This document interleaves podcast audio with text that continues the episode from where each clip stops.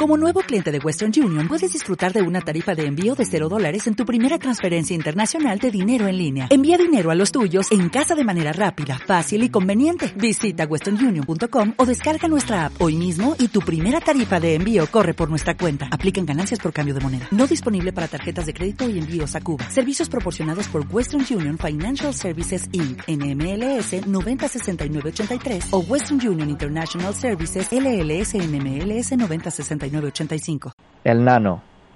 Tras demasiados grandes premios, Fernando volvió a hacer de las suyas.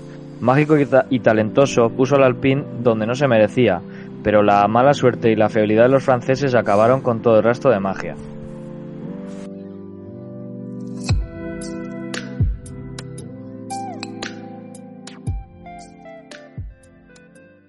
Bienvenidos un capítulo más a nuestro podcast de Fórmula 1 con un fin de semana, un gran premio de retraso, ya que no aparecimos aquí después del gran premio de Baku, un vídeo que está en mi ordenador, pero que no, dio, no verá la luz porque el audio de Iker nos falló.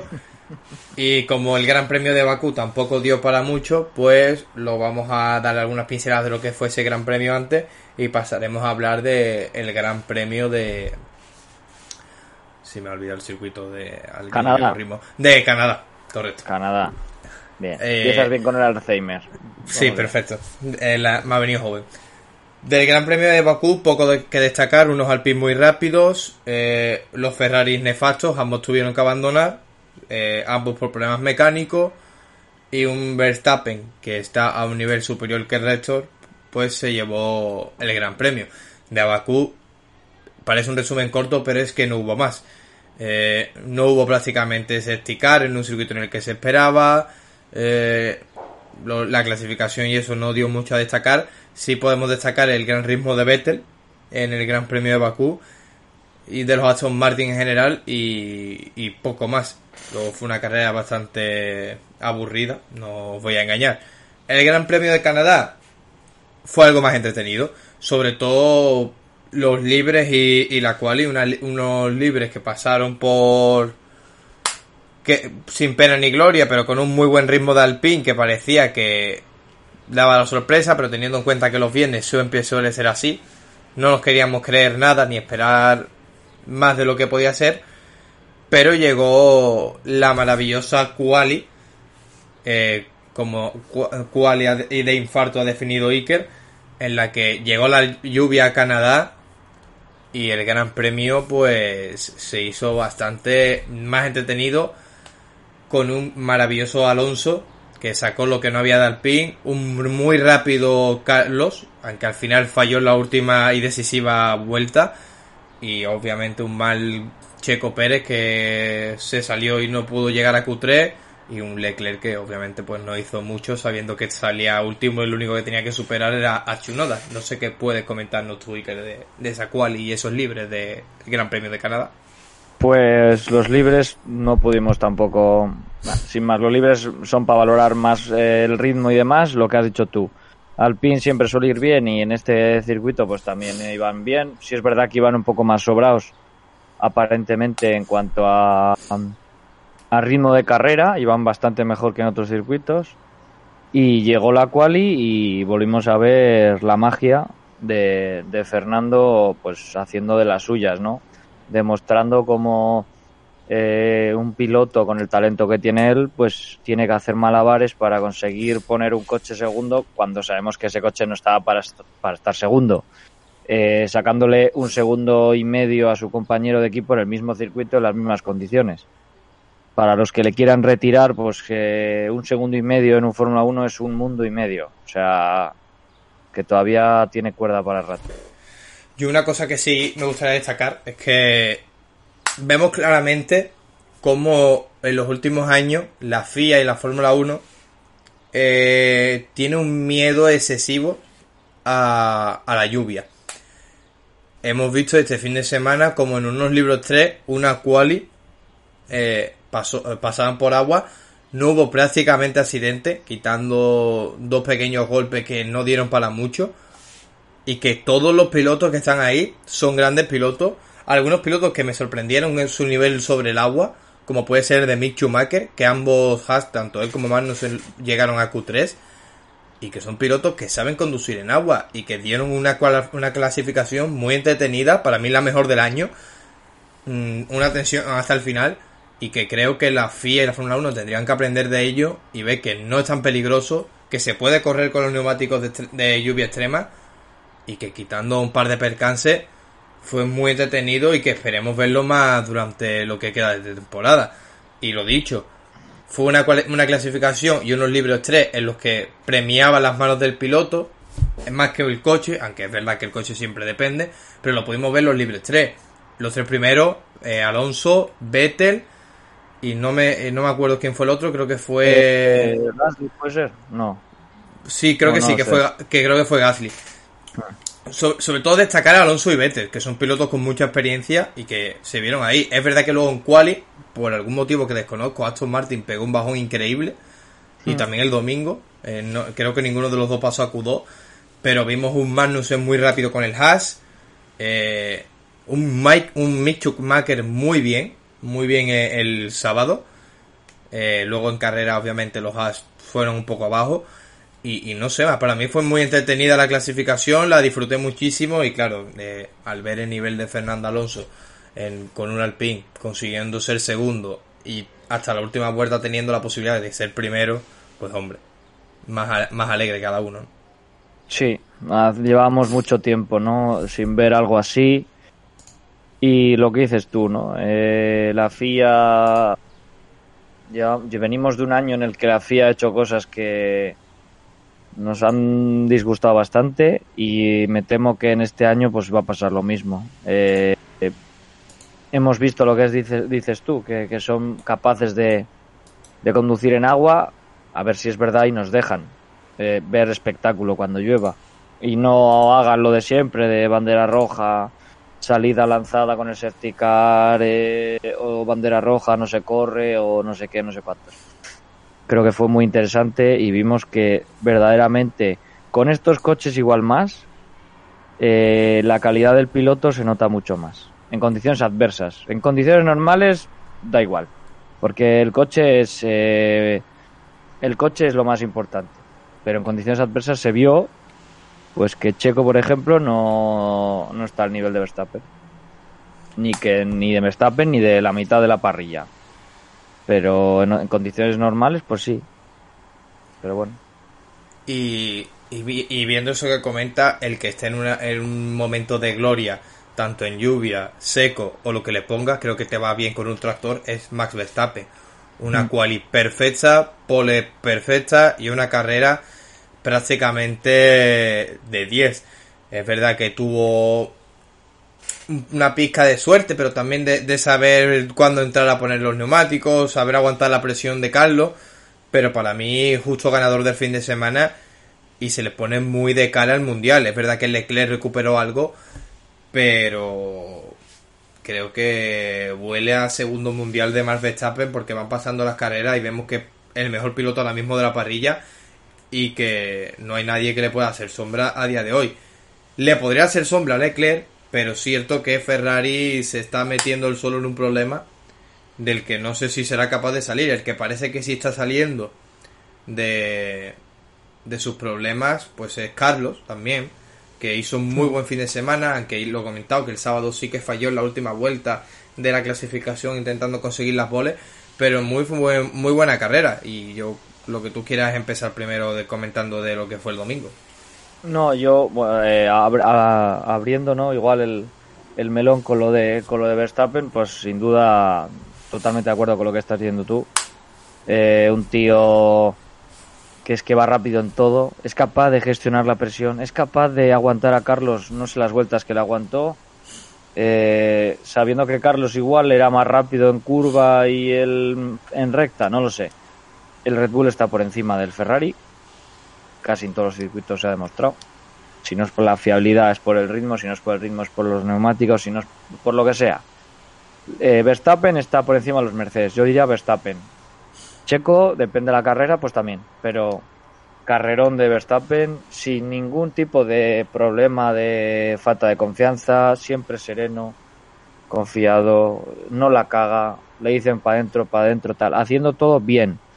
Leclerc eh, hizo lo que, lo que podía hacer, que era, eh, pues bueno, después de lo que pasó el otro día en Bakú con el motor y demás, pues se hicieron un cambio de, en el motor para poder sancionar aquí y tal y tal.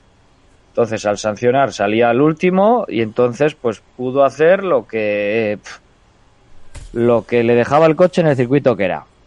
Y no, no sé, que no me acuerdo qué quedó. ¿Quedó quinto? ¿Qué quedó? No me acuerdo. Eh, creo que quedó sexto, ¿no? Fue primero Verstappen, Verstappen, Carlos Hamilton, Russell. Ah, sí, por delante de Ocon, sí. Sí, Ocon fue sexto, Alonso al final fue noveno, sí. Pues buena, buena carrera de Leclerc también. No como para piloto del día, como si lo pusieron a él, porque con el coche que tiene es lo mínimo que puedes hacer. No, no, no sé por qué piloto del día. en ese coche puedes hacer eso y más. O sea que.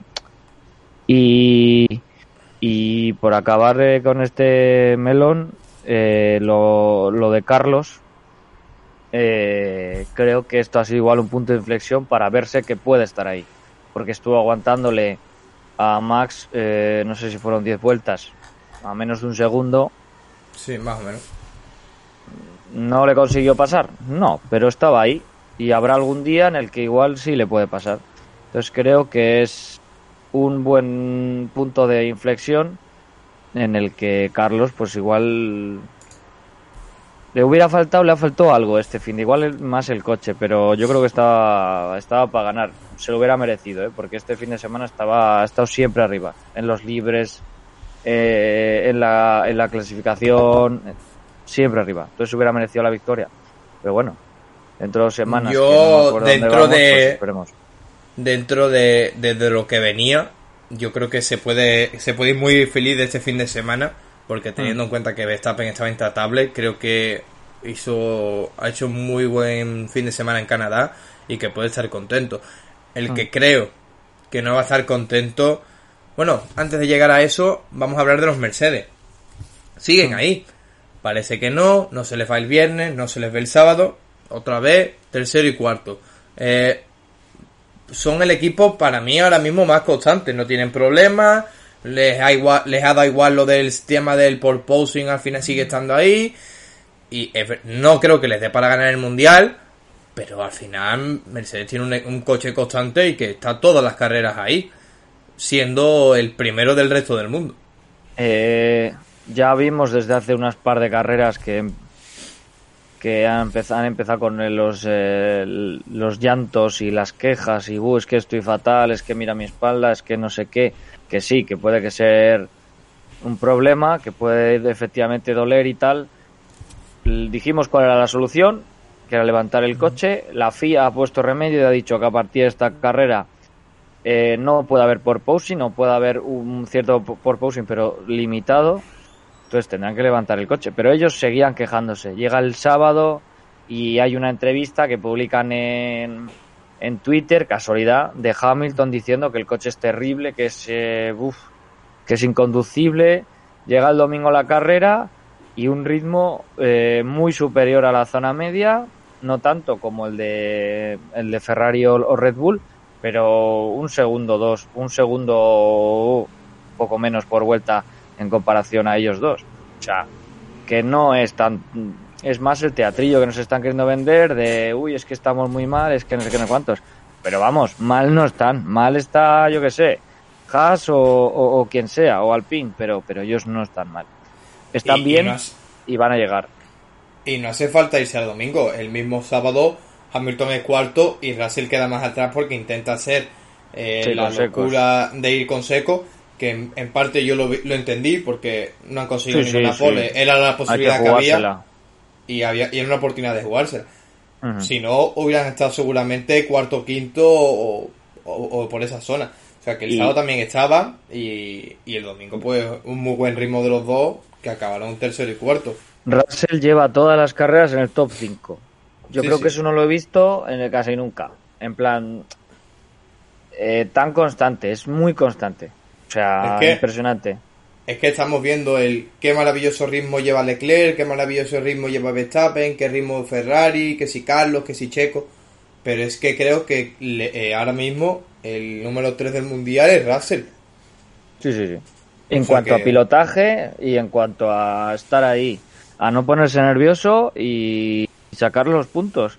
Porque cuando se repartan el dinero a final de año, se reparte de constructores. Y cuidado, que Ferrari si sigue así con los ceros de Leclerc o los fallos de Carlos, eh, eh, cuidado, que un segundo en el campeonato y teniendo en cuenta que todavía no hemos llegado a la mitad del campeonato, que todavía pueden pasar cosas. Y yo qué sé, y si dan con la tecla y yo qué sé. No sé, pero lo que, está claro es que están ahí. El que tiene que buscar mucho para darle la tecla es Alpine. Ya no solo Alpine, sino creo que Alonso lleva no sé si llamarlo gafe. Más fallo de la hostia. Pero es verdad que es muy mala suerte. El primer virtual pudo haber entrado, pero claro, ya es hablar a, a, después, a posteriori. Mm. Pero la mala suerte del segundo virtual, ya te quedas atrás, tienes que entrar con bandera verde. No le salió bien la jugada y, y bueno, luego lo que comentó él, que no sé hasta qué punto será cierto, el problema que tuvo de motor, que perdía entre 8 décimas y un segundo, que eso ya fue lo que terminaría de matarlo.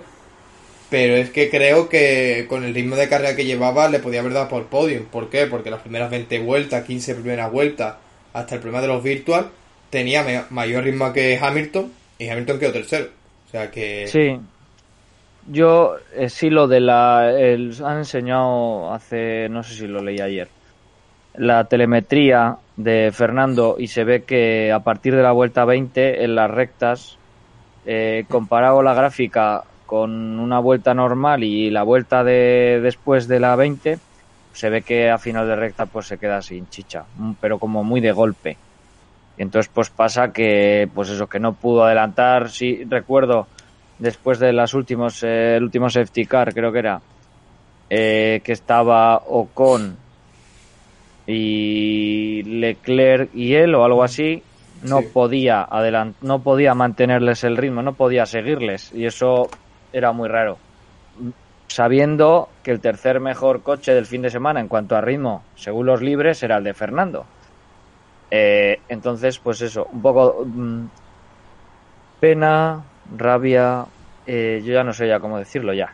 Yo Sé que en Alpine lo estarán dando todo para darle el mejor coche a Fernando, pero es que no es suficiente. Y, y después de lo que hizo el sábado, pues no sé, se deberían de dar cuenta de que lo tienen que cuidar más.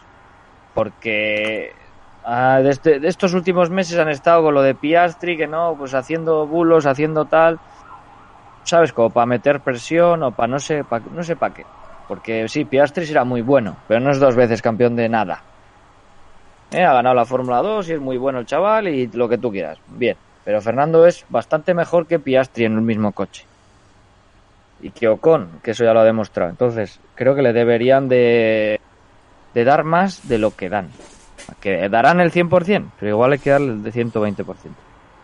Yo creo que está teniendo... Se le, parece que se le junta todo para que para, que no le salgan las cosas, porque es que, repito, el sábado sale segundo con posiblemente el, el viene con el tercer mejor ritmo de carrera, la segunda mejor vuelta en clasificación y llega el domingo y acaba noveno, porque hay que recordar que acaba séptimo y acaba con una sanción en el que de 5 segundos que acaba dos puestos más para atrás.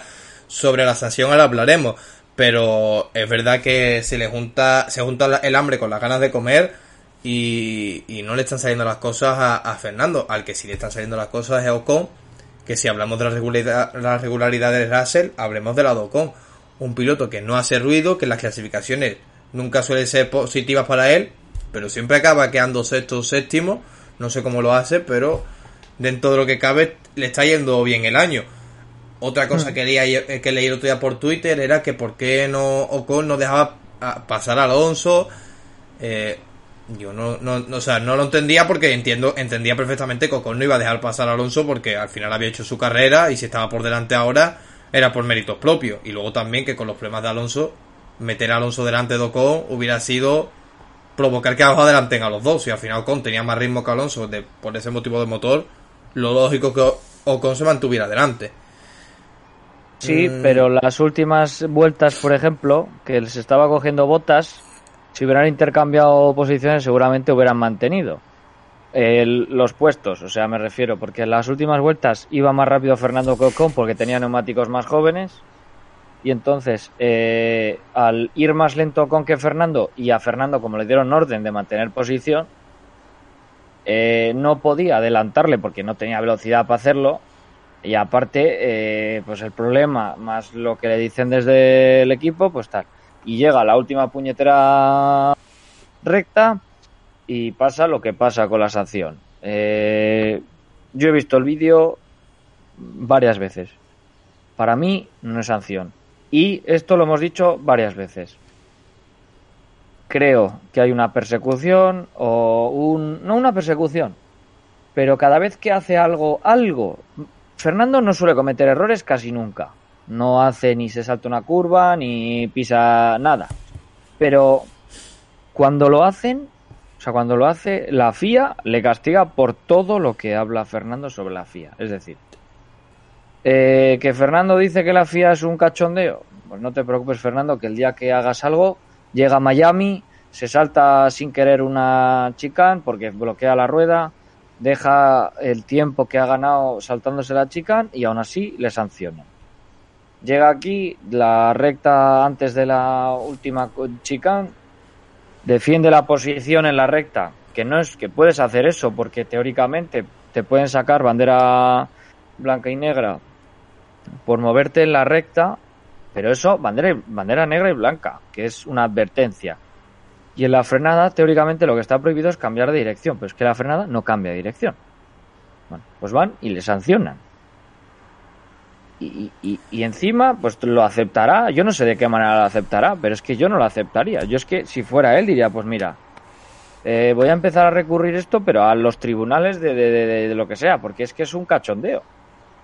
Eh, de acabar, de ya toda la mala suerte que hemos comentado, de lo mal que le salió todo. Y encima, tener que aguantar que la FIA le tenga, le haga un pulsito, otro pulsito, que hemos visto que en las rectas han hecho 200 millones de curvas.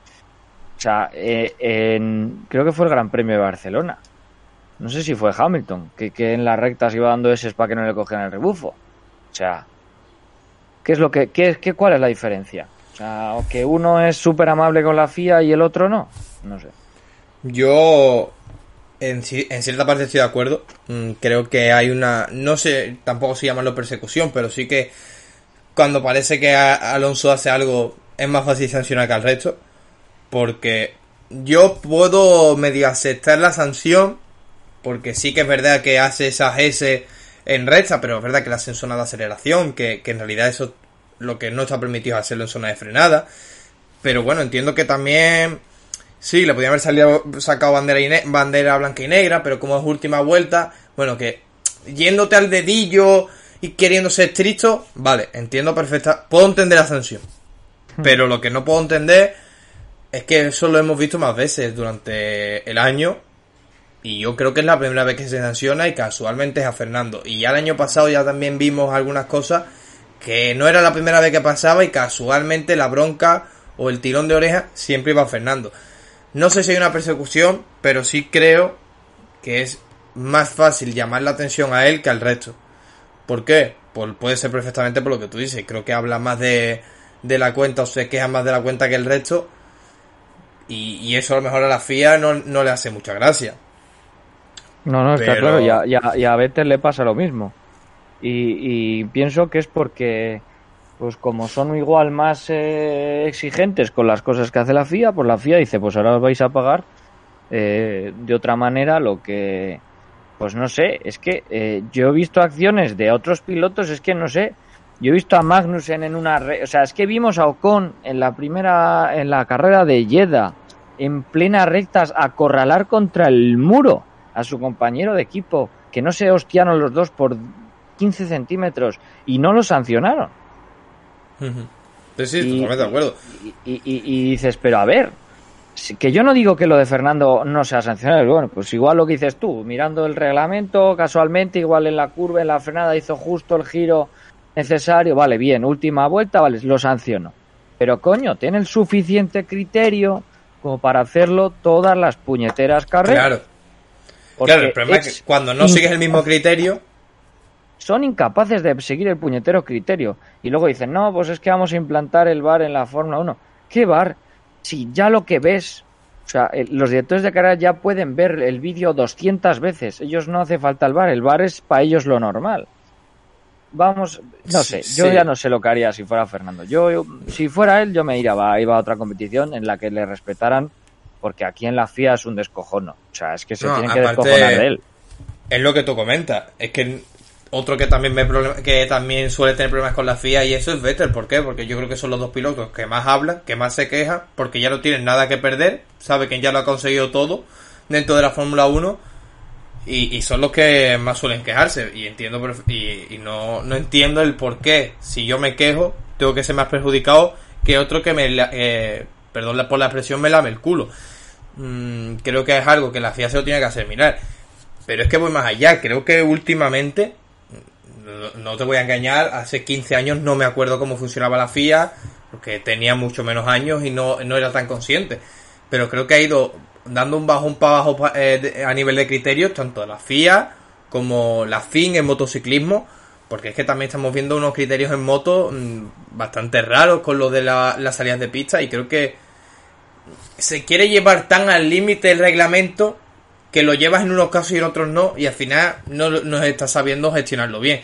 Creo que habría que darle un cambio de, de tuerca en ese sentido y mejorar para próximos años. Parecía que este año iba a dar un cambio enorme, que si con la marcha del anterior directo de carrera, pero seguimos igual. Seguimos igual, o peor, o peor. Porque ahora no sé qué es lo que hay por, para, para, para que pase todas estas cosas, porque teóricamente los dos directores de carrera son súper buenos y son súper eh, buenísimos y tal. Llegan Mónaco y se les olvida meter que, que la línea blanca de eh, de la salida del, del pit lane eh, no se puede pisar. Pero como gente que es muy experimentada se le olvida meter eso en, porque luego pudo pudo cambiar el resultado de la carrera, pero ah, no, se les ha olvidado, no pasa nada, es que ha habido un fallo, vale, pues si ha habido un fallo en la en en la, en la yo que sé, la documentación antes de mandarla, pues como eres la FIA, te jodes y, dices que lo sientes y le sancionas al piloto porque eso se sabe de toda la vida de Dios que no se puede hacer y punto. Pero nada. Por lo que dices tú, eh, Vettel y Fernando son los que más hablan, los que menos tienen que los que menos tienen que perder. Ya han ganado lo que tienen que ganar. Están aquí para pasar el rato. Vettel para hacer eh, pues eso, eh, luchar por causas eh, muy dignas y Fernando así a la chita callando también y pues eso, al final la FIA no le hará ni puñetera gracia. Sí, y, y no te voy a engañar, tampoco hay mucho más que comentar del Gran Premio. Eh, tuvimos varios abandonos, el de Checo Pérez, eh, que por problemas de, de fiabilidad, el de Mick Schumacher por lo mismo, y el único que fue diferente creo que fue el de Shunoda, ¿no? Que, sí, que, es, que se estampó saliendo del muy, muy optimista, muy optimista, neumáticos fríos y dijo, ah, esta curva la paso yo a lo que me dé la gana. Y no, no la pasó a lo que le diera gana. Y poco más. Eh, destacar que Ricciardo durante este fin de semana, para mí, ha sido muy superior a Norris. No sé si también creo que Norris tuvo problemas de eh, en el coche el, domingo, pero aún así quedó Ricciardo el undécimo y Norris el 16 creo que fue, o el 15. Y y es que no, no, no hubo más. Destacar también a Albon, que sí, es verdad que siempre saca lo, lo máximo que puede del William.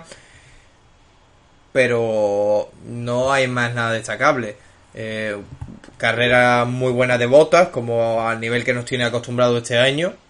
Parece y de que... o de Show, como le llamen, también. Correcto, sí, quedó detrás de su compañero. muy buen, fin de, semana. Y lo comentado ya de Leclerc y y, poco más. Eh, podemos hablar un poquito más de Carlos porque eh, no hemos, así, no hemos hecho mucha mención sobre él. Y, y nada, simplemente eso, destacar que fue un muy buen fin de semana de Carlos. Eh, la carrera durante momentos creo que tuvo la posibilidad de ganarla.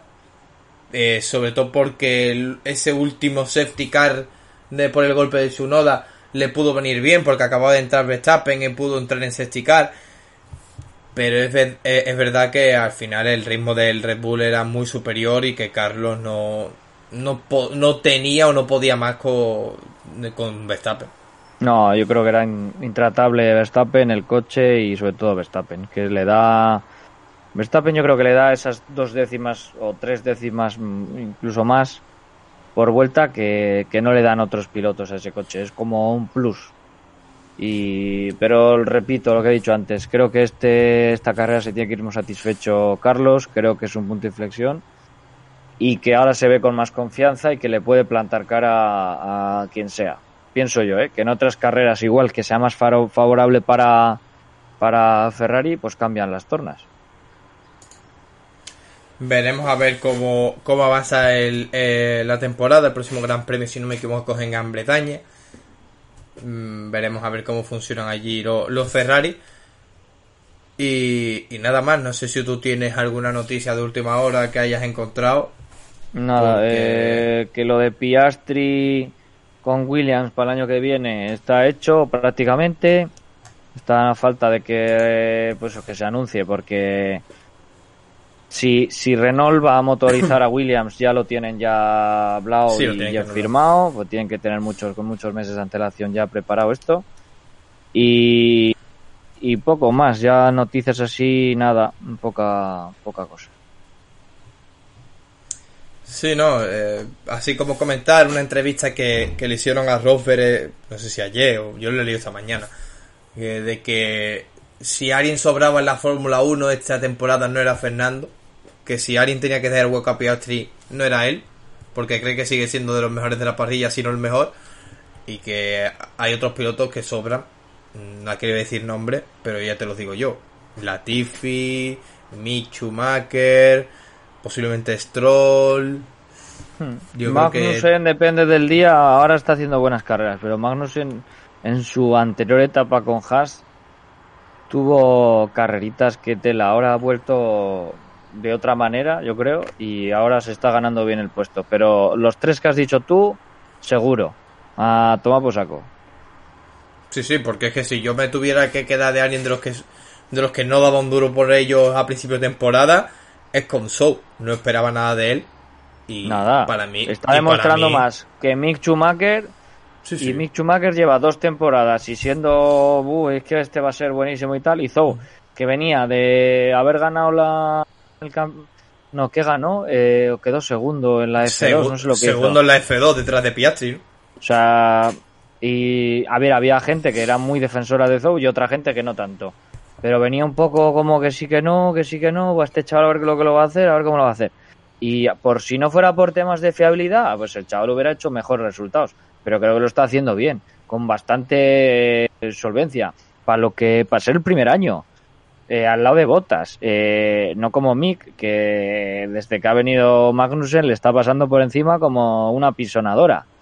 Entre eso y que revienta los coches contra todo lo que puede, no, no, que, es que lo que tú dices de Show es que no solo con que es su primer año, sino que es que además va con un Alfa Romeo y que su compañero es Botas, que podrá haber sido mejor o peor, pero Botas ha sido compañero de Hamilton durante muchos años y estando a un muy buen nivel.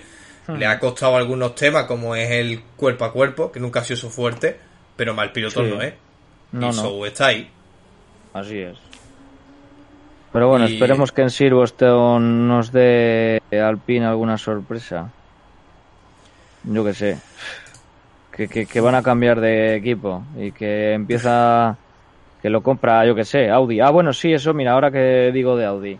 Sí se oye o se. Ya lo íbamos diciendo casi toda la temporada, pero bueno. Sí. Se casi confirma que Audi está esperando a que se confirme o se firme ya lo de la normativa de 2026 de motores y demás para entrar con Alfa o Alfa Romeo, con Sauber, con el equipo Sauber. O sea, Alfa Romeo, por así decirlo, es una asociación entre Sauber y Alfa Romeo.